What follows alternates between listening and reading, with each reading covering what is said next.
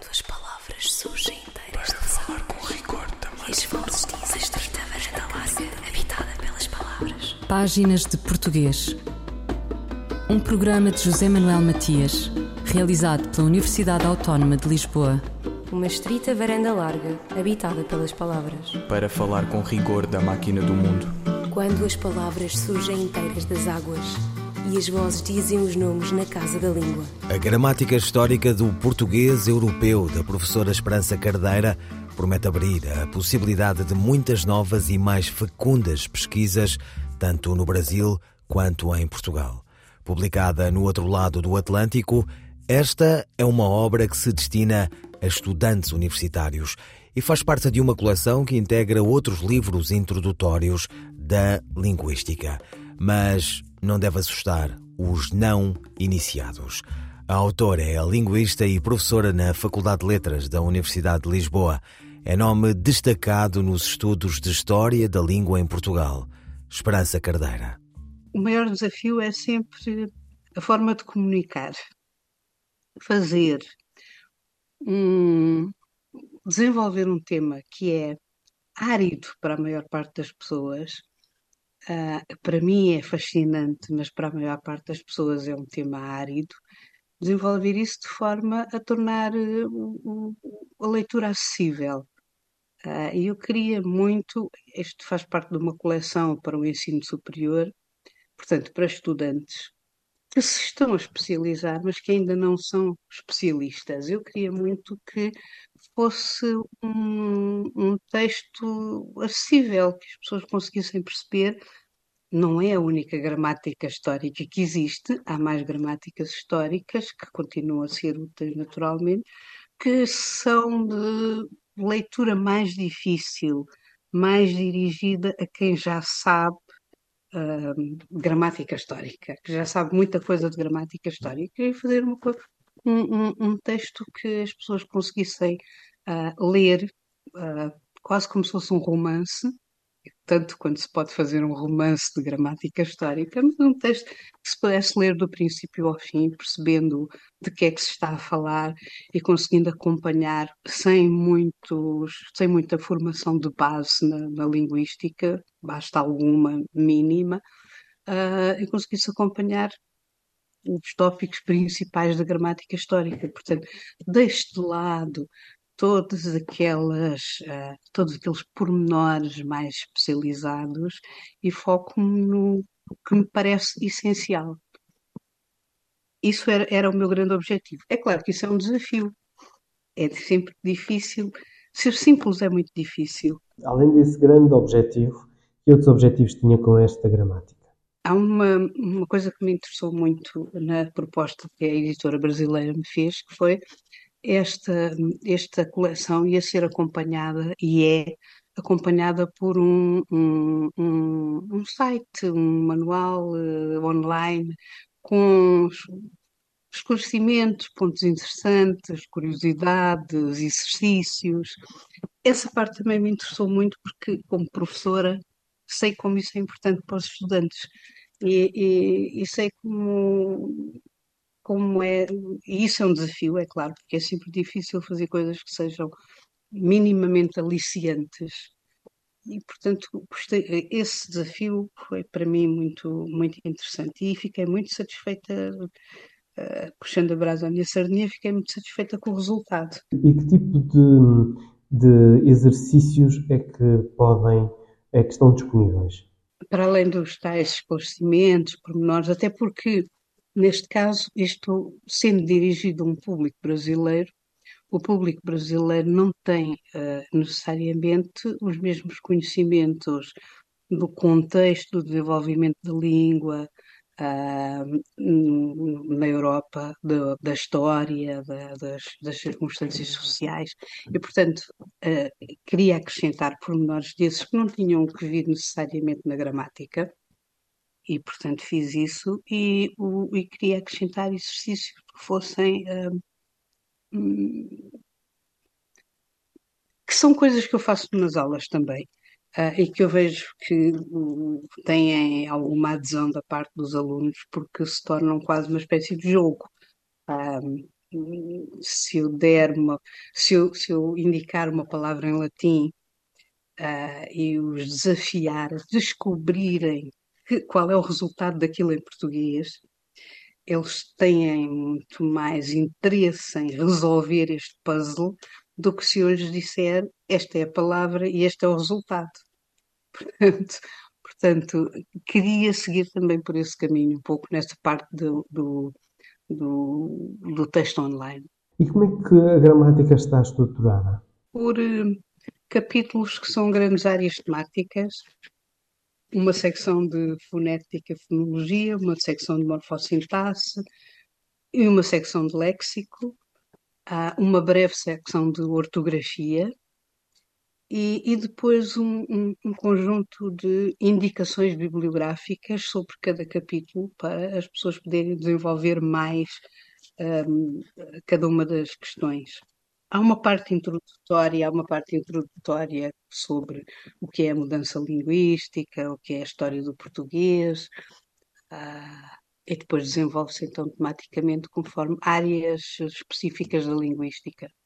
Esta gramática histórica do português europeu, uh, como referiu, foi então publicada no Brasil, mas uh, o público-alvo são, obviamente, então os estudantes universitários uh, brasileiros, mas podem ser também um, os, os estudantes uh, dos países uh, lusófonos, dos países da CPLP. Sim, claro, na verdade é, é um, um acidente de percurso que ela tinha sido editada no, no Brasil.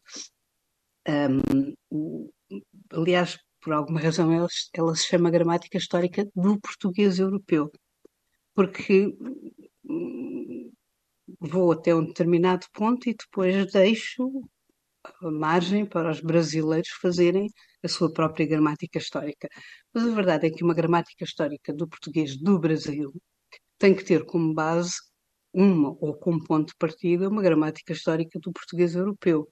Portanto, é de alguma maneira dirigida ao, ao, estudante brasileiro, no sentido em que faz concessões àquilo que eu acho que o, o estudante brasileiro não tem que saber como o estudante português deverá saber, mas, uh, mas é, é um, um, um,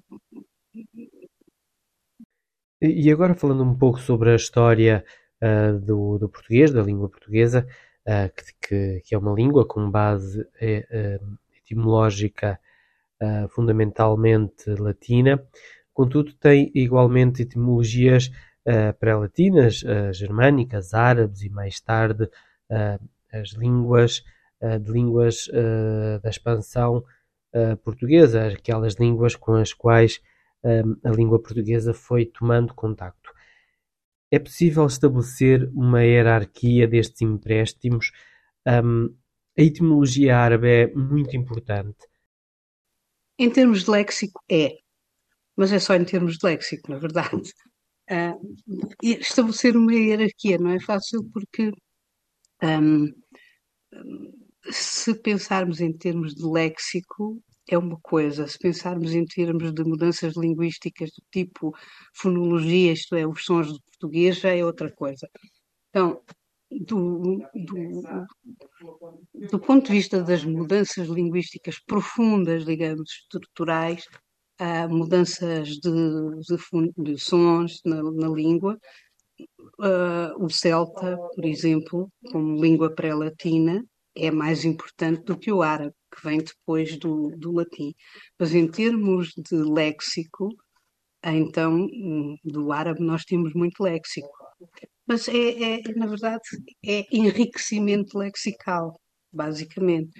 Com, com as línguas germânicas acontece a mesma coisa, eles vieram depois do latim, vêm mudar, acrescentar léxico ao, ao léxico que já cá existia na Península Ibérica, um, e, e, na verdade funcionam um pouco como os empréstimos que vêm depois do Provenço, já depois de constituída a língua, do provençal, do, do, do, agora, do francês, do italiano uh, e agora do inglês. O inglês não muda uh, profundamente a língua. Acrescenta, acrescenta coisas novas ao léxico. Esperança Cardeira, autora da Gramática Histórica do Português Europeu, autora é linguista e professora na Faculdade de Letras da Universidade de Lisboa. É nome destacado nos estudos da história da língua em Portugal.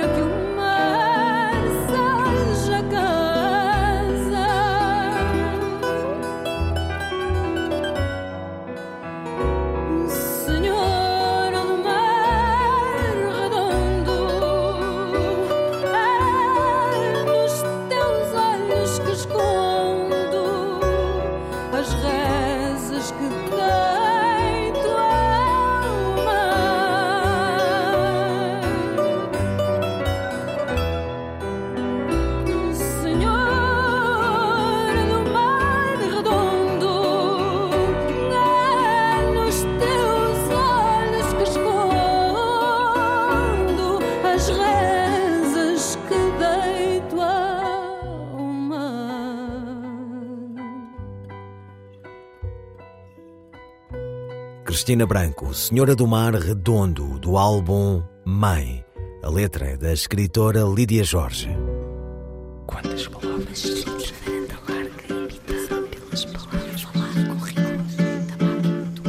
De Esperança Cardeira é também o livro Entre o Português Antigo e o Português Clássico, obra em que a linguista propõe a teorização e a identificação do português médio como uma fase individualizada na periodização da história do português, bem como a obra O Essencial sobre a História do Português e ainda, em coautoria, o livro Norma e Variação.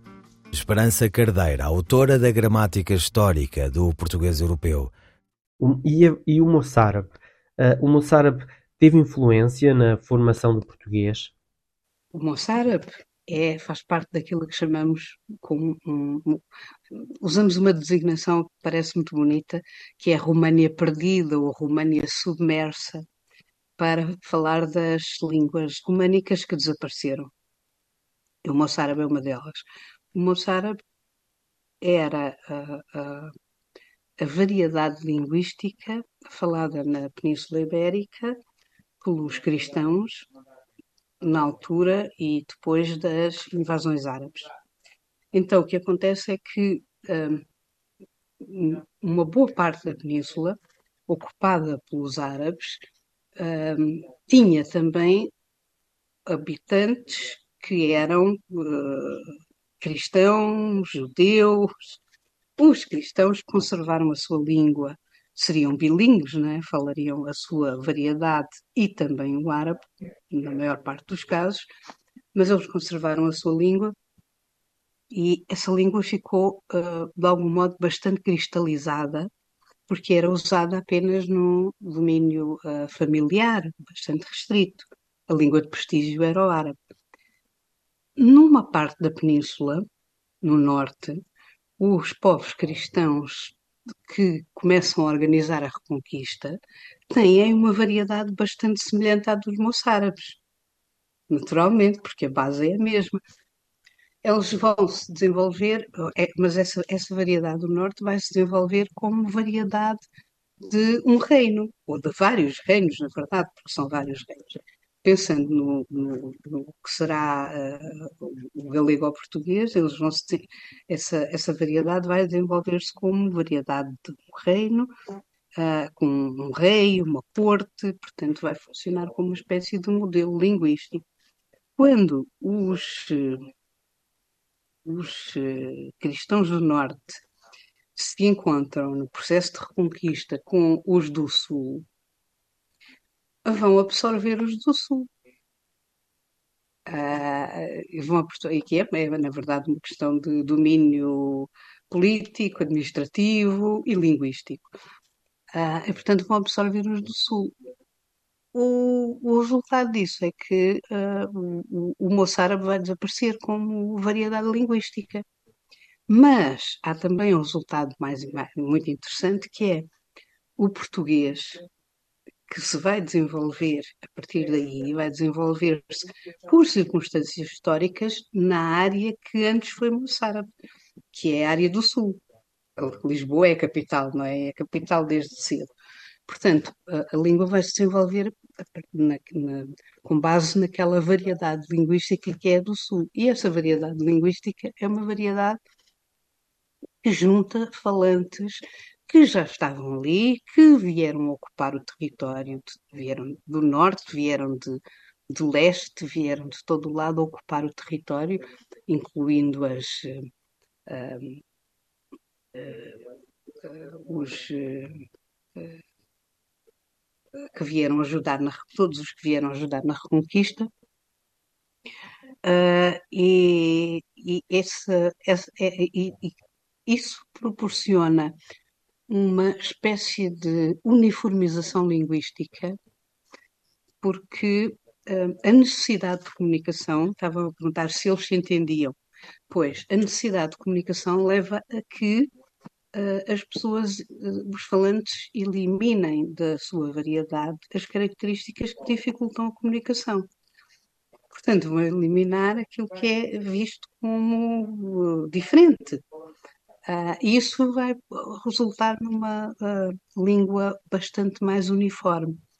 É, esse, é essa língua, já com o cruzamento do, dos que vieram do norte, os que estavam no sul, todos os que chegaram pouco para o território, é essa língua que vai ser a base do português, que depois vai para o Brasil. Não é aquela, eh, não é a continuação, digamos, paulatina do português do, da primeira dinastia, do, do, dos cancioneiros, da poesia trovadoresca. É esse português eh, eh, já mais uniforme, mais simplificado, do nosso ponto de vista atual, mais moderno. Os Lusíadas são um símbolo, na verdade. São vistos como a grande obra do, do, do português clássico e moderno. Podíamos dizer que o Padre António Vieira também é, mas os Lusíadas são para nós um, um, símbolo a nossa identidade vive muito de símbolos, não é? Qualquer identidade, qualquer povo vive muito de símbolos. Para nós há, há, há símbolos importantes como a Batalha de que, que, marca a independência de Portugal no contexto uh, ibérico. Os Lusíadas, que marcam uma relatinização do português, uma transformação do português numa língua mais elaborada. Do ponto de vista do linguista, a verdade é que muitos daquelas, eh, muito daquele léxico que nós achamos, uma boa parte daquele léxico que nós achamos que é uh, introduzido por Camões nos Lusíadas, é um léxico que já era usado por Gil Vicente.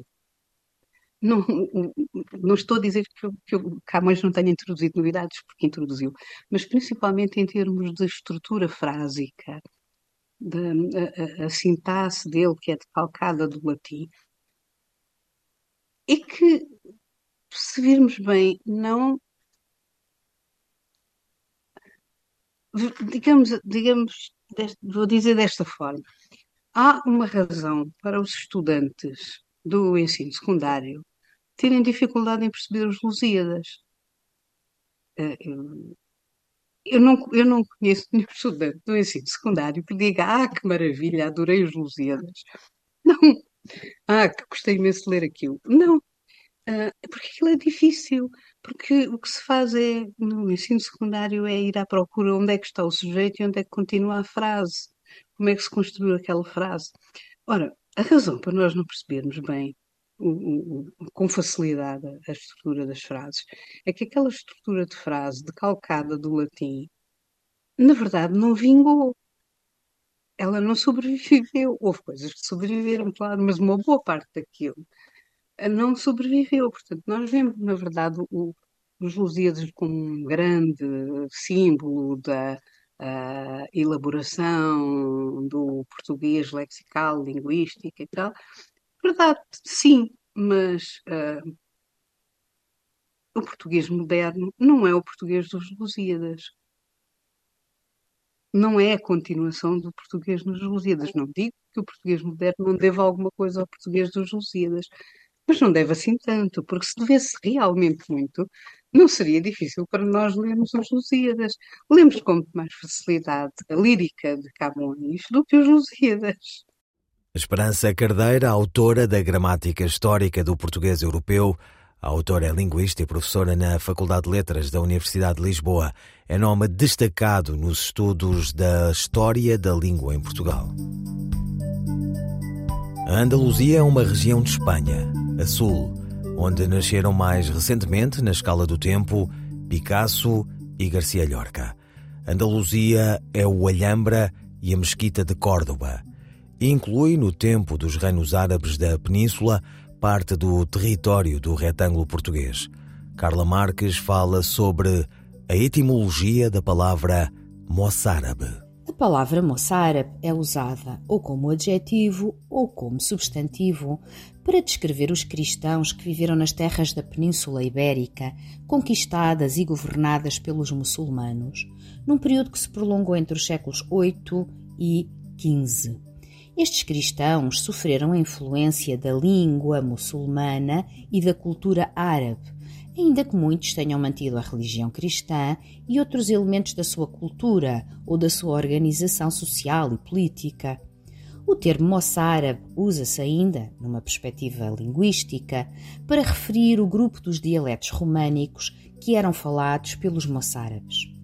Do ponto de vista etimológico, a palavra moçárabe deriva do particípio árabe mustrab ou mustarib, que significa submetido aos árabes, arabizado ou tornado árabe. Moçárabe aplica-se ainda à missa, ao rito ou à liturgia que eram usadas pelos moçárabes. O termo terá entrado no português através do espanhol mozárabe, forma que tem registro em 1115. Segundo o dicionário Wise da língua portuguesa, a palavra terá entrado tardiamente no português, tendo registro em 1642 com a forma Mussara.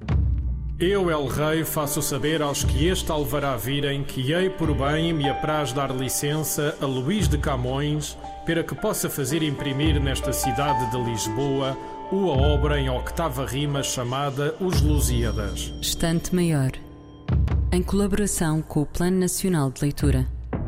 Certo de Misericórdia, de Lídia Jorge, Aqui onde me encontro, mesmo em tempo de primavera, quando os dias costumam ser do tamanho das noites, a noite é sempre mais longa que o dia.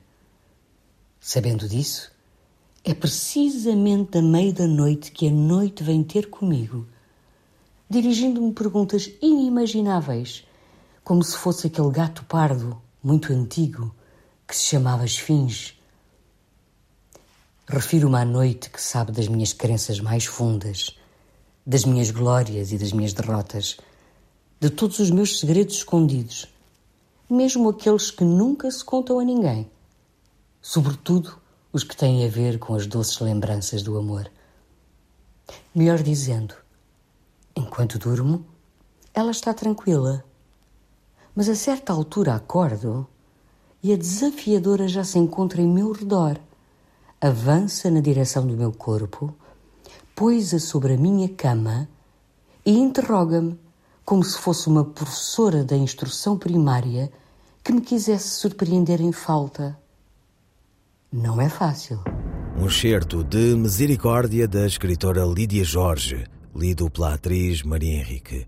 O último livro da autora de A Costa dos Murmúrios acaba de ser premiado em França com o prestigiado prémio Médicis. No dizer de Maria da Conceição da Silva Brandão, existe na obra de Lídia Jorge uma demanda infinita na busca das palavras capazes de traduzir o mundo. Ouvirão páginas de português as despedidas de José Manuel Matias, Luís Carlos Patraquim, Miguel Roque Dias e Miguel Vanderkellen. Quando as palavras surgem inteiras de falar com rigor também. E as vozes dizem estreita varanda larga, habitada pelas palavras. Páginas de Português.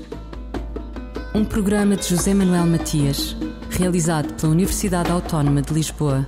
Uma estrita varanda larga, habitada pelas palavras. Para falar com rigor da máquina do mundo. Quando as palavras surgem inteiras das águas e as vozes dizem os nomes na casa da língua.